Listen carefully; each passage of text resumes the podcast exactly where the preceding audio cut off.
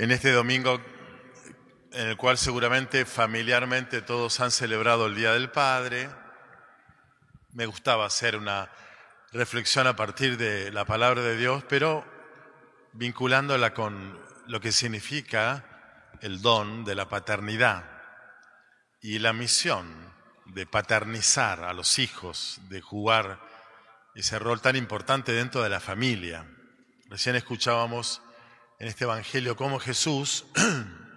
que asume como misión, enviado del Padre habitualmente, alimentar, sanar y enseñar, se encuentra con una enorme muchedumbre que él siente desborda sus propias posibilidades, que están abatidos y, y agobiados. Dice Jesús como como si fueran ovejas sin pastor. Y un poquito más adelante, cuando envía a los apóstoles al territorio, exclusivamente al territorio israelí, les dice, vayan a las ovejas perdidas de Israel. La gente está agobiada y fatigada y perdida. Y es una fotografía, digamos, de la sociedad en tiempos de Jesús frente a la cual Jesús, por un lado, siente compasión, pero cotidianamente se arremanga y hace algo, hace mucho, y ese mucho es poco, pero lo sigue haciendo e intenta multiplicar su acción frente a estas necesidades de la gente, enviando a los doce.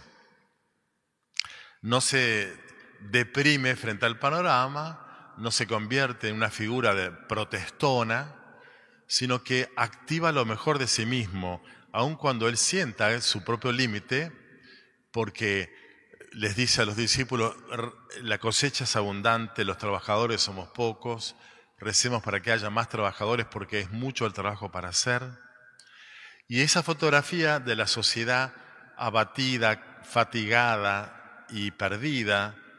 es una fotografía que se va repitiendo a lo largo de las distintas generaciones y épocas, también la nuestra. En muchos sentidos hay una coincidencia con nuestra sociedad, nuestro país, digo ahora, gran cantidad de gente, de ciudadanos de nuestra patria, cansados, abatidos, agobiados y perdidos. La metáfora que pone Jesús es porque son como ovejas que no tienen pastor.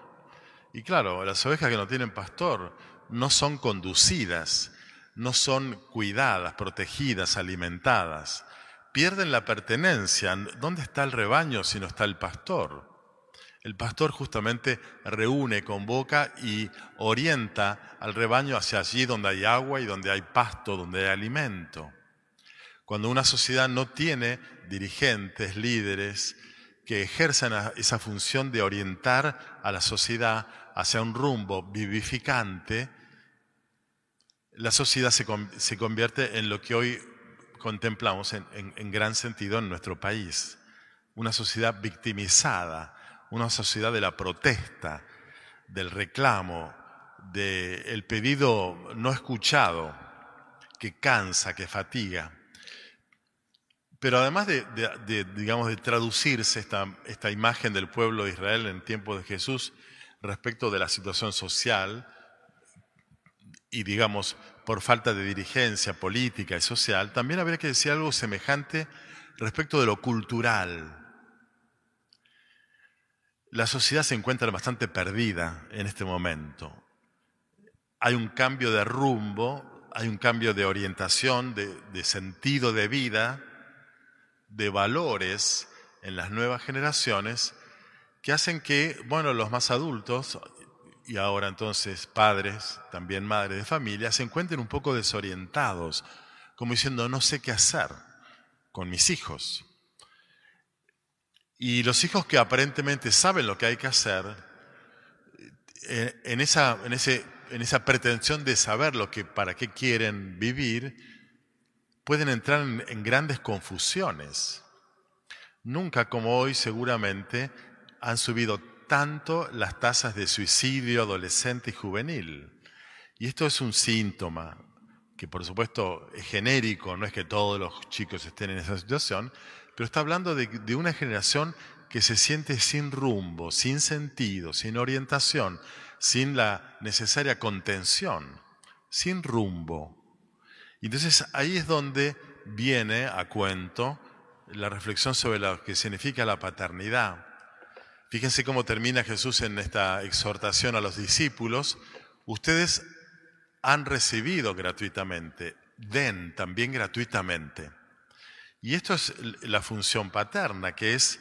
habiendo recibido yo la vida, la doy, doy vida.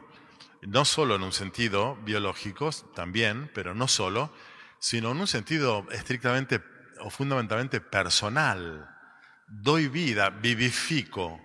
soy fuente vivificante para mis hijos. Esto significa paternizar a un hijo. Y entonces, dar vida significará, por supuesto, proveer alimento, obviamente sobre la mesa, digamos, el alimento material, por decir, y también los cuidados de la vida, eh, eh, vestido, vestimenta, instrucción, eh, la mejor escuela que podamos dar a nuestros hijos, pero también nutrición emocional, afectiva. dar vida para un padre significa que los chicos, que los hijos, cuando son chicos, pero también cuando son grandes, adultos inclusive, experimenten afecto, interés, cariño, amor de sus padres. Y entonces la primera función es esa, la función paterna de dar vida, nutriéndola con la provisión de alimento y la donación de un amor gratuito e intenso, asegurado, pero también, y esto es típicamente paterno, que es también señalar a los hijos, entregarles un ideal y un sentido, un rumbo, que los hijos en el seno de la convivencia familiar descubran que la vida tiene un sentido, que mi papá vive por ese sentido y que todos los días cree aquello que, nutre espiritualmente su propia convicción de estar vivo en medio de una sociedad complicada, desde lo social, desde los cambios culturales, sabe quién es, sabe qué quiere, sabe para qué vive, y desde esa asertividad, digamos, desde esa convicción personal, que trata, como todos tratamos con nuestros defectos y errores, y, con nuestras también nuestras en algún punto incoherencias, pero tratamos de vivir ese sentido de vida, y el Padre lo propone no lo impone, pero lo propone. No se ausenta, no se evade de su función paterna de señalar a sus hijos, sobre todo con su propia vida, la convicción de qué significa estar vivo y para qué estar vivo. Y entonces en esta época donde las ovejas perdidas significa gran confusión de identidades, de valores, de propósitos, y de sentidos, porque hoy el sentido para las nuevas generaciones es, vine al mundo para ser feliz. Un sentido sumamente ambiguo y sumamente idealizado, y por tanto como toda idealización es la antesala inmediata de una frustración, una y otra vez. Si yo, si las nuevas generaciones nacieron para ser felices, viviendo en este mundo, en esta época, en este país, bueno, se van a encontrar con la pared de la realidad. Y entonces no siempre van a poder elaborar esa frustración y ahí estará la droga, el alcohol, el juego, el suicidio en casos extremos. Por eso entonces paternizar significará poder comunicar y transmitir eh, un ideal y un sentido que yo como padre encarno y quiero que ellos lo reciban. Y ese es entonces el verdadero legado o la herencia, digamos, paterna, que no solo ni tanto es lo que puedo dejarle a mis hijos materialmente, ojalá que todos puedan hacer algo respecto de esto, pero no tanto eso, sino el legado de un sentido y un ideal por el cual mi padre vivió y que yo recibí de él y lo recibo, y no lo vivo de igual modo, de la misma manera, con el mismo formato que mi papá, pero recibiéndolo lo recreo ese conjunto de valores, de convicciones, de certezas, ojalá de fe, la recreo para que yo como hijo en mi vida pueda encarnarla y entonces ser, honrar, digamos, la herencia recibida de mis padres. Muchos padres sienten como, como una impotencia en estos tiempos donde pareciera que los hijos están más educados y formados y formateados por las redes, por internet por supuesto y las redes, y, se sienten impotentes frente a, bueno, ¿qué, puedo transmitir yo? El mismo sentimiento tienen los directivos y docentes de las escuelas y de los colegios, que sienten que los chicos están recibiendo formación no tanto en el aula y en el patio, sino en el afuera, muy ambiguo de la Internet. Bueno, entre la institución escolar y la familia, sienten esa impotencia, que es la misma que siente también la iglesia, que le cuesta paternizar, que le cuesta cuidar a los jóvenes o a, los fieles en términos generales, también a los adultos en estos tiempos donde reina la confusión, donde parece que, nada es lo que es, que las cosas son como yo las percibo que sean y yo vivo como se me ocurre vivir. Y entonces, bueno, ¿dónde está la presencia asertiva, firme, esclarecedora de la enseñanza de la iglesia, de la enseñanza de las escuelas, de la enseñanza en casa. Por eso es que el riesgo de que las nuevas generaciones estén perdidas y entonces fatigadas y cansadas viviendo una vida con poco sentido porque la felicidad instantánea no, no la encuentran, ese mismo cansancio puede entrar en, la generación adulta y ahí es donde necesitamos hacer la experiencia que estos hombres, eh, los apóstoles, digo ahora, hicieron en el Evangelio. Ustedes han recibido gratuitamente. Ustedes me vienen siguiendo hace un tiempo. Es enorme la fatiga de la gente, desborda nuestras capacidades, pero ahí estoy yo, creyendo lo que creo, viviendo lo que enseño, haciendo lo que hay que hacer, aunque sea poco y aunque a veces nos sintamos limitados y hasta impotentes, Jesús sigue eh, comunicando, digamos, la certeza de su amor porque Él la recibe como misión del Padre. Y Él se comporta como Padre y quiere que los discípulos se comporten como padres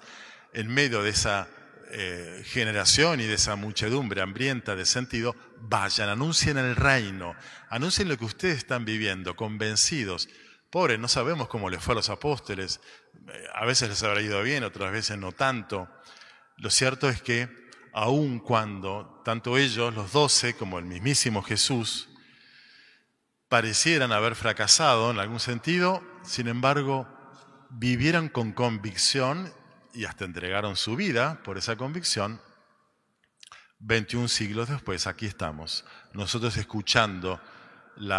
el mensaje de Jesús gracias a que esos apóstoles,